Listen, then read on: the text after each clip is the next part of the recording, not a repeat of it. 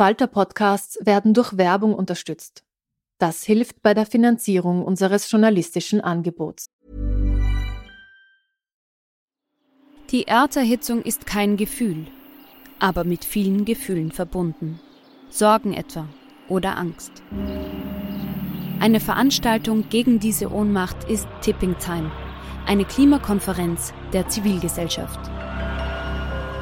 Von 9.5. bis 11.5. findet Tipping Time in Kooperation von Globe Art, Solektiv und Tangente St. Pölten statt und lädt ein zu Diskurs, Diskussionen und Workshops mit namhaften Vortragenden wie Nikolai Schulz und Friederike Otto. Weitere Informationen finden Sie auf www.tangentesanktpölten.at.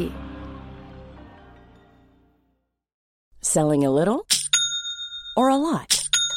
Shopify helps you do your thing however you cha-ching. Shopify is the global commerce platform that helps you sell at every stage of your business. From the launch your online shop stage to the first real life store stage, all the way to the did we just hit a million orders stage.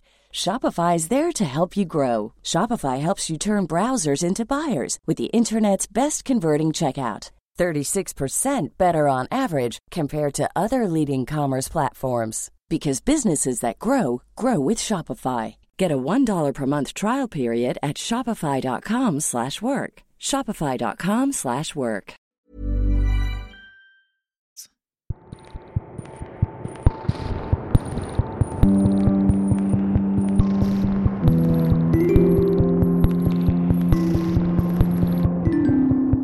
Herzlich willkommen bei einer neuen Folge von Besser lesen mit dem Falter. Felix Mitterer muss ich hier wohl nicht groß vorstellen. Es gibt eigentlich niemanden, der nicht seine Texte in der Schule gelesen hat, ein Theaterstück von ihm gesehen hat. Und die älteren Semester können sich natürlich noch an seine Serie Die Piefke-Saga erinnern. Ich habe mit Felix Mitterer heute über seinen neuen Roman gesprochen. Es ist sein erster Roman. Er heißt Keiner von euch. Und wir haben uns darüber unterhalten, was eine Geschichte, die im 18. Jahrhundert spielt, mit unserem Leben heute und dem Umgang mit dem Fremden zu tun hat. Und er verrät uns vielleicht, ob es eine Fortsetzung der Piefke-Saga geben wird und ob er nochmal einen Roman schreiben wird. Ich bin übrigens Petra Hartlieb und ich freue mich, dass Sie wieder dabei sind. Lieber Herr Mitterer, Sie haben sich mit Ihrem ersten Roman ins 18. Jahrhundert begeben. Warum gerade diese Zeit? Ja, das hat der Angelo Soliman mir vorgeschrieben, beziehungsweise der Madi Marquet, wie er anscheinend geheißen hat. Der hat die Zeit bestimmt. Das War aber spannend. Würden Sie ganz kurz die Eckdaten seiner Geschichte erzählen für die Leute, die das Buch noch nicht kennen? Er wurde aus Afrika nach Sizilien verkauft, weil die kleinen Mohrenbuben, wie man sie nannte, äh, gerade modern wurden. Sizilien war zu diesem Zeitpunkt österreichisch. Fürst Lobkowitz war dort und hat sich in den kleinen Buben verschaut und die Gräfin, die ihn gekauft hat für ihre Tochter, hat es gemerkt und hat ihn schweren Herzens dem Feldmarschall geschenkt. Der war Befehlshaber der kaiserlichen Armee und war eh kaum äh, da in Wien und war mit den Buben unterwegs auf den Schlachtfeldern äh, Europas gegen die Preußen, oft äh, gegen, gegen die Türken natürlich. Da hat ihm angeblich der Angelo, der inzwischen heranwuchs, sogar das Leben gerettet in einer Schlacht.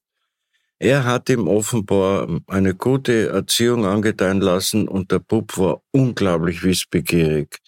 So als wäre er ich, der ich auch wusste, kommend aus einem anderen Milieu. Man muss äh, sich einiges aneignen. Bildung ist wichtig, mhm. also sage ich ja heute noch. Und er wusste auch, wie, wie wichtig Bildung ist, weil er, er wollte nicht der kleine Mohrenbub sein. Naja, Inzwischen hat der Angelo, was nicht, zehn Sprachen gesprochen, war erfahren äh, in Brückenbau, äh, in der sogenannten Kriegskunst. Und dann ging's unglaublich aufwärts mit dem Mann aus Afrika, weil er, äh, der Mozart hat ihn entdeckt, hat ihn zu den Freimaurern gebracht für die Freimaurer und für dann den Kaiser Josef II. wurde er zum Aushängeschild der Aufklärung, was Bildung eben alles machen kann aus einem Menschen, ganz gleich, woher er kommt, aus welchem Milieu und aus welchem Land auch.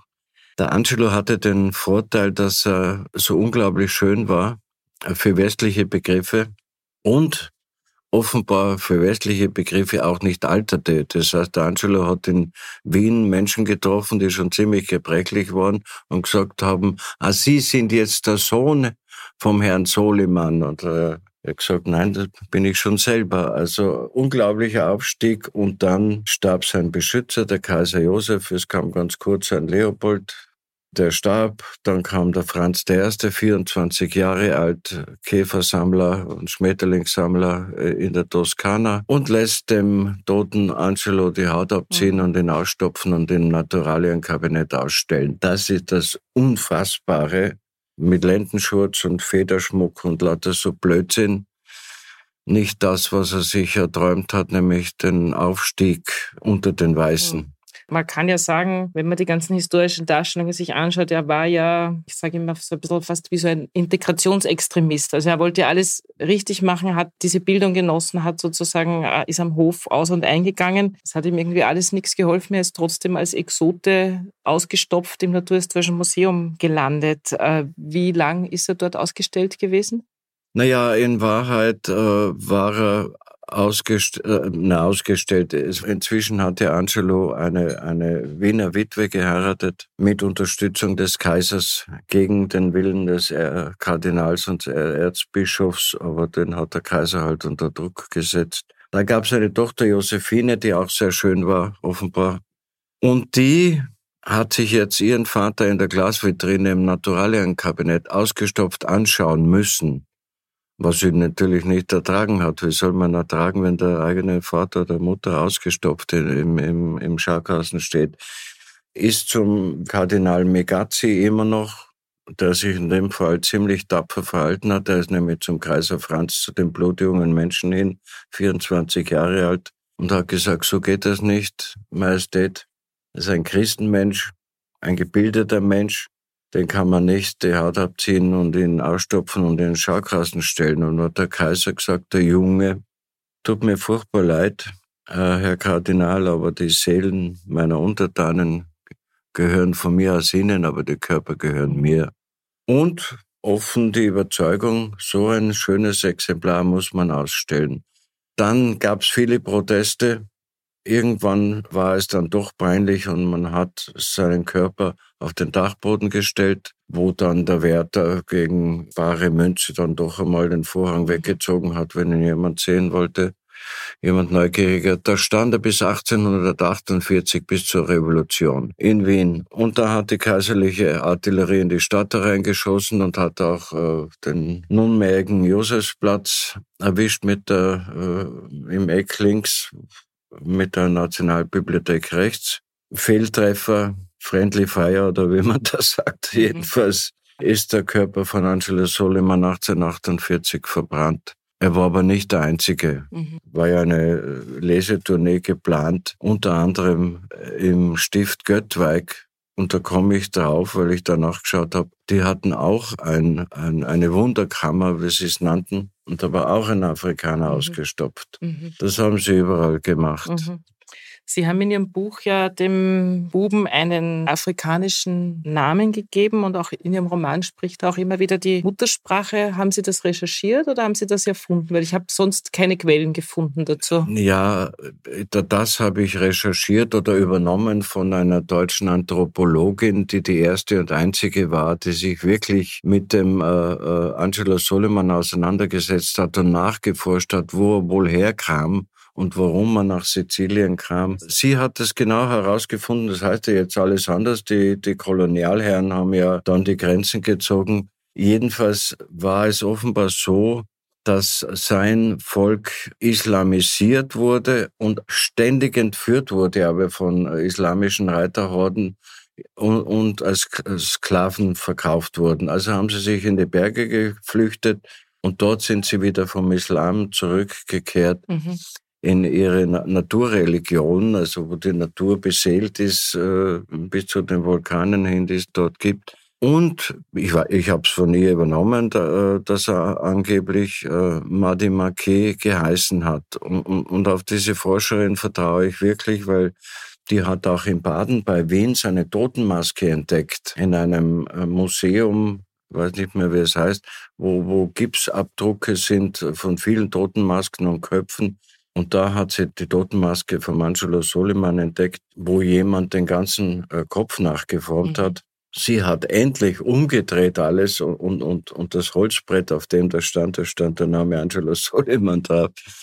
Alle Eckdaten stammen von dieser Monika Vierler und dann habe ich etwas getan, was ich äh, glaubte nicht zu haben oder nicht mehr seit der Kindheit zu haben, Fantasie.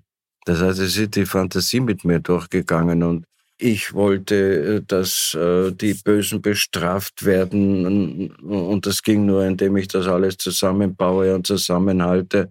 Und darum leidet er an einem prominenten Ort an, von seiner Tochter die Verbrennung, was ja in seinem Glauben etwas Positives ja. ist und nicht erst 1848. Ja, ich habe, da ist viel Fiktion ja, drinnen. Ja, ja, ich fand es eigentlich total schön. Ich habe das äh, nicht gewusst, dass der Name echt war und auch, dass sie ihn immer wieder in ihrer Muttersprache sprechen. Also ich fand das total schön, weil für mich hat es dieser Figur einfach ein bisschen die Würde zurückgegeben. Also wie er als Achtjähriger gekommen ist, war der ja kein weißes Blatt Papier, sondern der hatte eine Geschichte und das fand ich einfach eine sehr runde Sache, dass der auch noch eine Vergangenheit hat, dass der ein ja. Vorleben hatte. Das hat mir einfach sehr, sehr gut gefallen. Und er war ja auch ein verzweifelter Mensch. So schön er war, so sehr ihn all die Wiener Damen und manche Herren angeschmachtet haben, er, er war manchmal sehr verzweifelt, weil er sich so sehr bemüht hat, sich anzupassen, dass er sich selber dann als Weißer gefühlt hat. Und er hat aber gemerkt, helfen tut ihm letzten Endes gar nichts. Er wird einfach er nie bleibt, so wahrgenommen. bleibt der Exote. Ja. Die Geschichte von ihm wurde ja schon öfter erzählt. Es gab, glaube ich, vor ein paar Jahren im Wien-Museum eine große Ausstellung. Es gibt auch diesen Kinofilm. Warum wollten Sie die Geschichte nochmal erzählen? Ich bin ja schon seit Mitte der 90er Jahre dran. Ich bin ein furchtbarer Mensch. 77 äh, mein erstes Stück, mein erstes Drehbuch. Ja, und dann kommen die Theater und sagen, schreibst uns ein Stück und, und, und, und das Fernsehen kommt, schreibst uns ein Drehbuch. Äh, und, und mein armer äh, Verlag Heimon in Innsbruck druckt dann meine Stücke ab, also in Einzelausgaben und in Sammelbänden. Und, und Michael Forcher damals sogar Drehbücher wie Verkaufte Heimat und die äh, Biefke-Saga, aber immer doch einmal sagend, geh, mach uns doch einmal eine Prosa. Und sag, ja, natürlich mache ich das, wollte ich immer schon.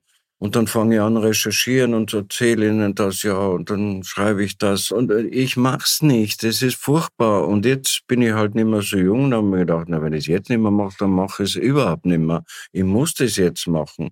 Und dann habe ich in der Nähe irgendeine vor zwei Jahren ein weiß ich nicht mehr, wie das heißt, mein Lebenslauf äh, geschrieben. Und dann habe ich gesagt, so, und jetzt machen wir das auch noch.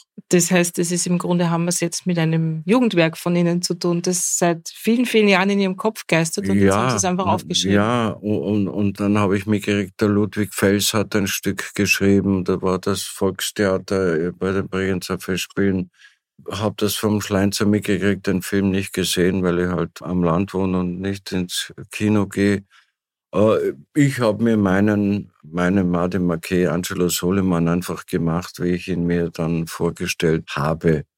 Das heißt, ich habe lange, lange, lange Jahre recherchiert und dann habe ich es halt endlich geschrieben auch noch. Und es war aber für Sie immer klar, dass das ein Roman ist und nicht zum Beispiel ein Theaterstück. Ich habe ja gewusst, was da kommt.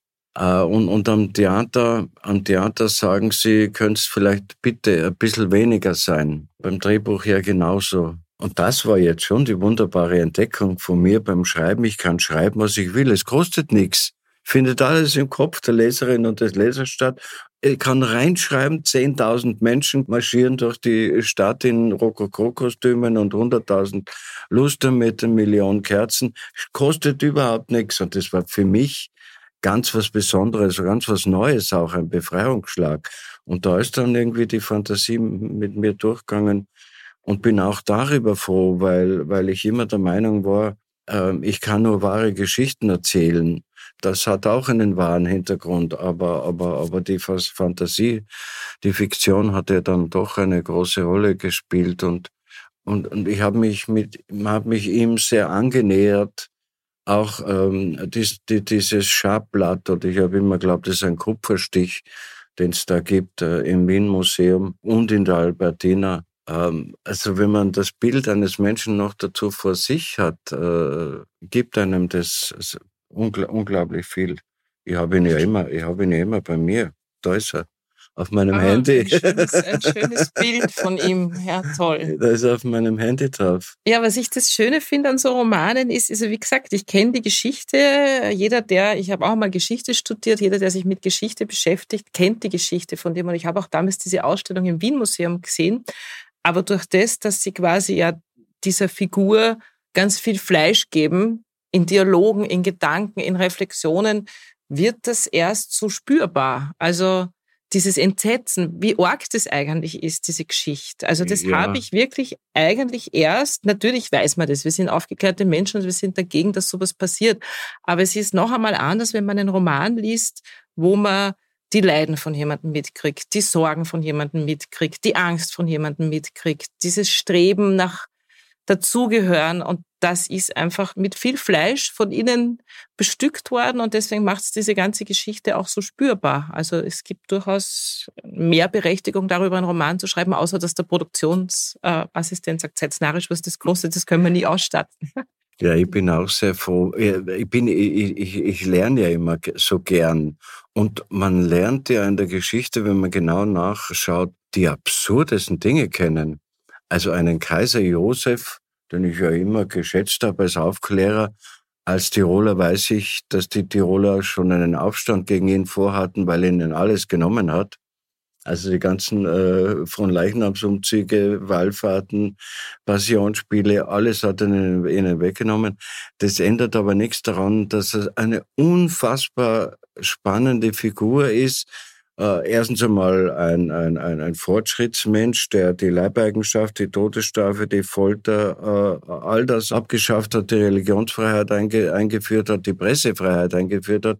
Und dann hat er so merkwürdige Marotten, die ihn, wo er irgendwie äh, am Spiegelberg oben in einem zwielichtigen Lokal als Graf sowieso verkehrt und sich dann äh, äh eine der Damen dort hinausbestellt nach Schönbrunn, Jodlerin. Äh, eine Jodlerin, äh, weil er die Natur so verehrt und das ist ja alles wahnsinnig schräg.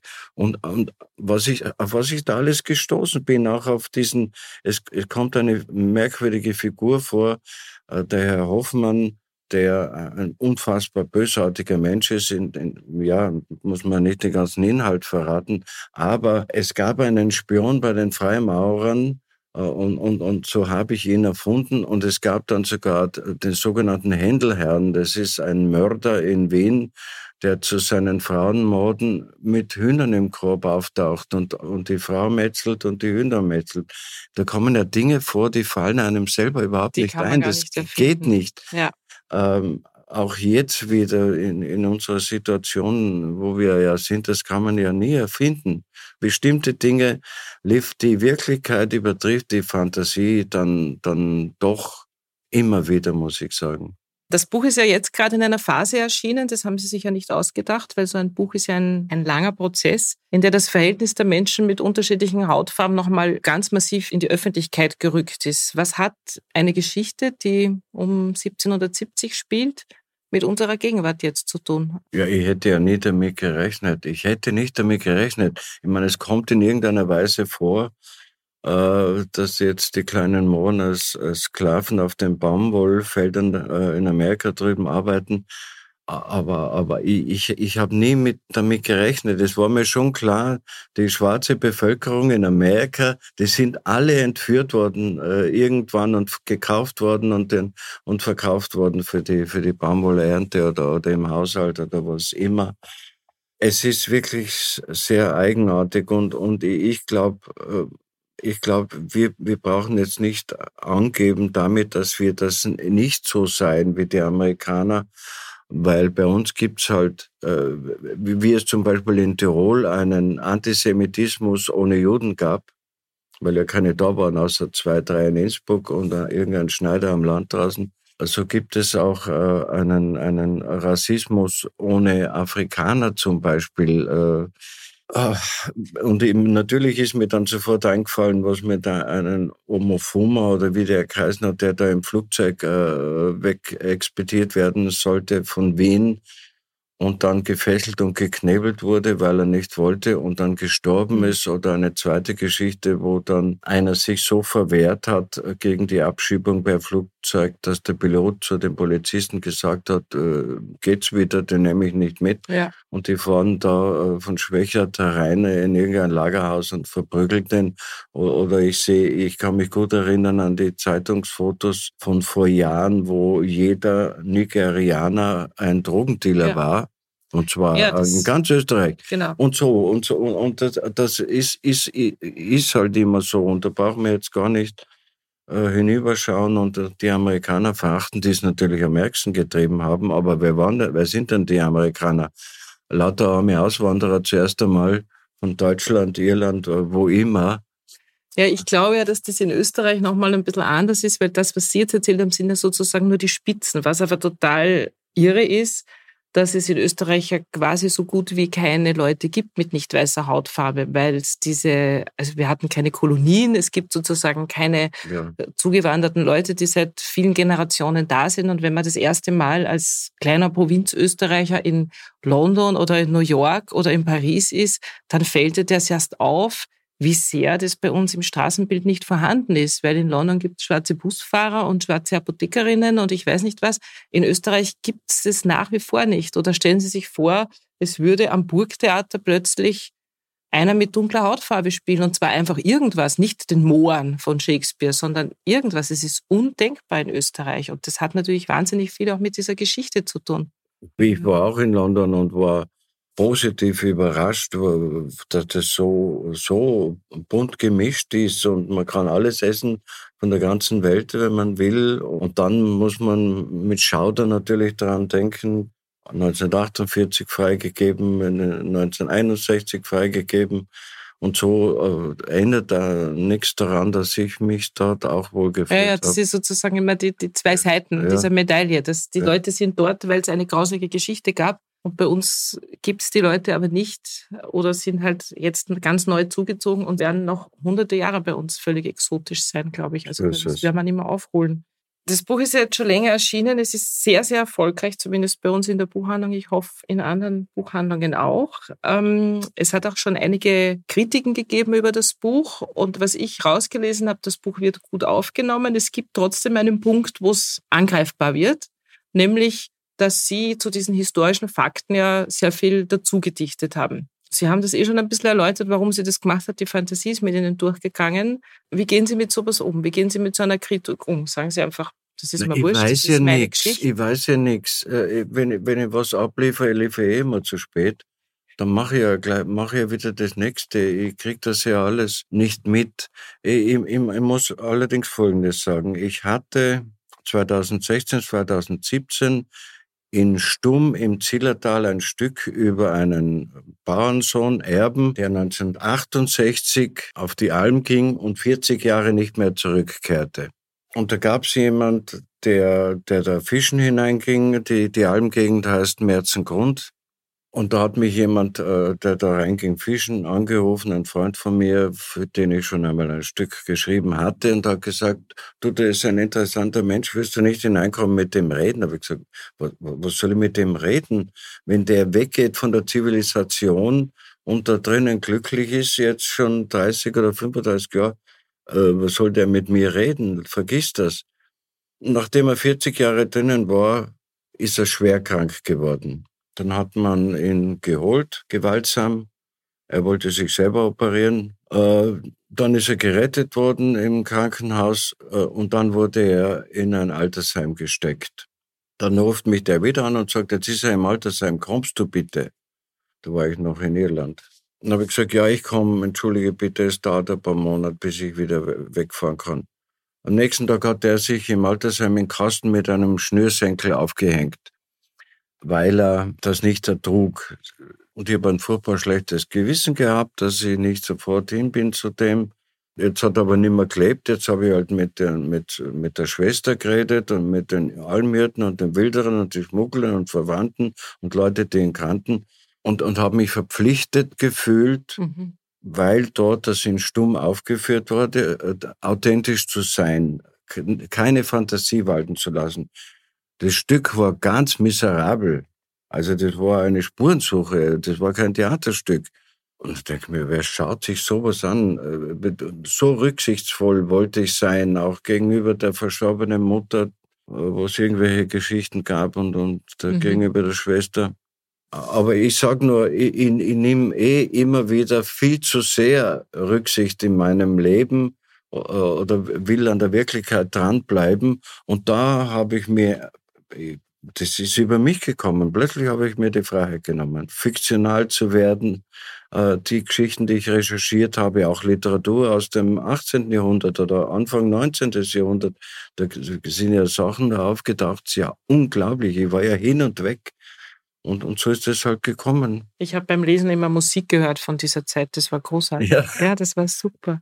Ja, wir sind schon fast am Ende. Ich muss jetzt aber, glaube ich, noch eine Frage stellen, die zwar nichts mit dem Buch zu tun hat, die mir aber, glaube ich, die Hörer nicht verzeihen würden, wenn ich sie nicht stelle. Wird es eine Fortsetzung von der Pifke-Saga geben? Ja, ja. Äh, weil das ist eine Geschichte, die die ganze Welt betrifft und unter einem bestimmten Ort äh, ganz arg. Denen kann man keinen Vorwurf machen. Die haben ihren normalen Wahnsinn weitergemacht, aber, aber Vorwurf, dass sie nicht wussten, was das jetzt sei, kann man ihnen nicht machen, weil keiner von uns wusste, was das ist. Ich weiß es bis heute nicht, was das ist. Äh, danke, dass das am Ende kommt, weil kaum war die Meldung draußen, dass ich das irgendwie machen muss jetzt wohl, äh, ist das Buch ich nicht weiß. mehr vorgekommen. Darum wollte ich die Frage danke. auch nicht stellen, aber nachdem ich habe jetzt auch beim Hergehen erzählt, dass ich mir jetzt mit meinem deutschen Mann und unseren Tiroler Freunden nochmal die Piefke-Saga angeschaut haben und wir waren alle so wahnsinnig baff, wie aktuell das Ganze ist. Also wir haben gesagt, wir müssten eigentlich nur die Autos austauschen und die Dauerwellen von den Frauen müssten weg, aber ansonsten könnte man die Dialoge ja sofort äh, in die Gegenwart umsetzen. Und dann kam die Pressemeldung, dass sie vielleicht daran denken, eine Fortsetzung zu schreiben. Und jetzt wollte ich dann doch wissen, wie sehr das machen wir schon, wir es dort, wenn sie uns lassen. Ich muss erst hingehen. Ischgl, ich, man kann den Namen ja ruhig aussprechen. Äh, das ist dort passiert und ich werde die Leute bitten, es uns dort machen zu lassen. Ich bin gespannt, ob Sie eine Drehgenehmigung kriegen. Schauen wir mal. Ja, schauen wir. Okay, vielen Dank. Danke auch, danke sehr. Bevor wir eine kurze Stelle aus dem Buch hören, gibt es noch ein paar aktuelle Buchbesprechungen aus der Falter-Redaktion. Mein Name ist Matthias Dussini. Ich bin Kunstkritiker und leite das Falterfeuilleton und möchte Ihnen zwei Bücher mit in den Sommerurlaub geben. Zum einen den bei C.H. Beck erschienenen Roman Die Marschallin von Zora del Buono. Es ist ein Familienroman, der weit ins 20. Jahrhundert zurückführt, als in jene Zeit, als eigentlich die Weichen in die Katastrophe, andererseits aber auch die Weichen in unsere Gegenwart gestellt wurden. Also der Roman fächert das große Panorama auf. Die Rede ist von den Städten, Kriegsschauplätzen, den Schlachten des Ersten Weltkrieges in Slowenien im Sotschatal. Er führt weiter ins Berlin der 20er Jahre, in diese Aufbruchstimmung der Kultur, aber auch der kommunistischen Politik und geht weiter nach Süditalien, wo sich gerade in Zirkeln des Großbürgertums ein politisches Bewusstsein regt. Tito kommt vor, Antonio Gramsci, der kommunistische Theoretiker, kommt vor, die Gefängnisinseln des Faschismus. Also es ist ein Roman, in dem sozusagen alle Farben des 20. Jahrhunderts zum Leuchten gebracht werden. Das andere Buch ist ein Sachbuch von Paolo Rumis, einem in Italien bekannten Journalisten und Reisebuchautor, der die Geschichte des Benediktinerordens erzählt. Was auf Anhieb etwas merkwürdig klingt, erweist sich als durchaus haltbare These. Er beschreibt den Benediktinerorden als eine gesellschaftliche Kraft, die im, in der ausgehenden Antike, also nach dem Zusammenbruch des Römischen Reiches, Europa auf eine nicht aggressive Weise besiedelt hat und eine Botschaft in die Welt hinaus trug, die in den Augen des Autors noch immer Aktualität hat. Also eine Form der friedlichen Arbeit verbunden mit einer spirituellen Disziplin, Er beschreibt das nicht anhand von historischen Werken, sondern am Beispiel von Besuchen in heute noch existierenden Klöstern, die sich alle mehr oder weniger in Auflösung befinden, also der Nachwuchs fehlt, aber er findet doch immer noch äh, Mönche und Äbte, die diese Ordensregel des heiligen Benedikt auf eine leidenschaftliche Weise vertreten. Ich habe den Autor in Triest besucht und er hat mir erzählt, dass ihm die Quarantäne während der Corona-Zeit selbst erschienen ist, wie eine Art Klosteraufenthalt. Ein Klosteraufenthalt, der ihn so äh, bewegt hat, dass er nach dem Ende der Quarantäne beschlossen hat, gleich noch drei Wochen in einem Benediktinerkloster in Venedig zu verbringen. Wir hören noch einen kleinen Teil aus dem Buch Keiner von euch. Man hörte ein Pferd wiehern, da schaute ich neugierig, schlüpfte von Turnsteins Schoß, drückte ihm seinen Stock in die Hand und ging zur Freitreppe, um zu sehen, wer da gekommen war. Eine offene Kutsche, darin ein nordafrikanischer Sklavenhändler, ein Araber mit Turban. Er war schon einmal da gewesen, mit verdorbener Ware, wie meine Mutter gemeint hatte, denn die Ware lebte nur kurz. Am Boden der Kutsche sah ich sofort mein Geschenk. Der Sklavenhändler winkte mir grinsend zu, stieg von der Kutsche und hiefte einen groben, schmutzigen Leinensack auf seinen Rücken. Endlich kam er die Treppe herauf. Mama, er ist da, rief ich vor Freude. Alle schauten zu mir. Ich begleitete den Sklavenhändler zum Tisch und blickte erwartungsvoll auf den Sack. Als ich aufgeregt in den Sack zwickte, war ein zorniger Aufschrei zu hören. Der Sklavenhändler wandte sich an meine Mutter. Euer Gnaden, Ihre Bestellung. Mutter reagierte missgestimmt und wies den Araber darauf hin, dass mein Geburtstag schon vor fünf Wochen gewesen sei. Der Sklavenhändler erwiderte, dass der Weg durch Afrika und übers Meer lange und beschwerlich und voller Hürden sei. Er ließ den Sack unsanft auf den Boden fallen. Die Leute waren neugierig geworden und vom Tisch aufgestanden. Mutters Zofe, Giulietta, eine gestandene Matrone, und der Verwalter kamen nun auch auf die Terrasse, um einen Blick auf die Ware zu werfen. Ich kniete mich auf den Boden und versuchte den Inhalt zu ertasten. Mutter wollte mich besorgt hochziehen, Sachte, Clara, sachte, rief sie, aber ich war einfach zu ungeduldig und da biss mich der Inhalt des Sacks durch den groben Stoff hindurch in die Hand. Ich schrie erschreckt auf, Mama, es hat mich gebissen. Mutter meinte, sie habe mich ja gewarnt. Der Sklavenhändler gab dem Sack einen brutalen Fußtritt. Wie ein Tier schrie es darin auf und krümmte sich zusammen. Ich lutschte an meiner Bisswunde. Giulietta nahm mein Händchen, schaute sich besorgt die Wunde an. Mutter wandte sich entrüstet an den Sklavenhändler und fragte brüsk, warum er ihn noch nicht gezähmt habe. Der Händler rang die Hände, entschuldigte sich untertänigst und meinte, er sei schon ziemlich umgänglich gewesen. Mit dem Hinweis, man möge zurücktreten, kniete der Araber sich hin und knüpfte den Sack auf. Sofort schoss ein kleiner, schwarzer Junge in meinem Alter heraus und versuchte zu entkommen. Er war nackt und sehr schmutzig. Seine Füße und Hände waren gefesselt, die Hände auf dem Rücken. Spuren von Schlägen am Körper und im Gesicht. Das war's auch schon wieder mit Besser lesen mit dem Falter für heute. Unser Gast war Felix Mitterer. Wir hoffen, es hat Ihnen gefallen. Abonnieren und bewerten Sie uns bei Apple Podcast, bei Spotify oder in der Podcast-App Ihrer Wahl. Alle Informationen zu den einzelnen Büchern bekommen Sie auch auf falter.at slash Buchpodcast oder in den Shownotes zu jeder Episode. Alle zwei Wochen gibt es eine neue Folge. Ich freue mich auf das nächste Mal.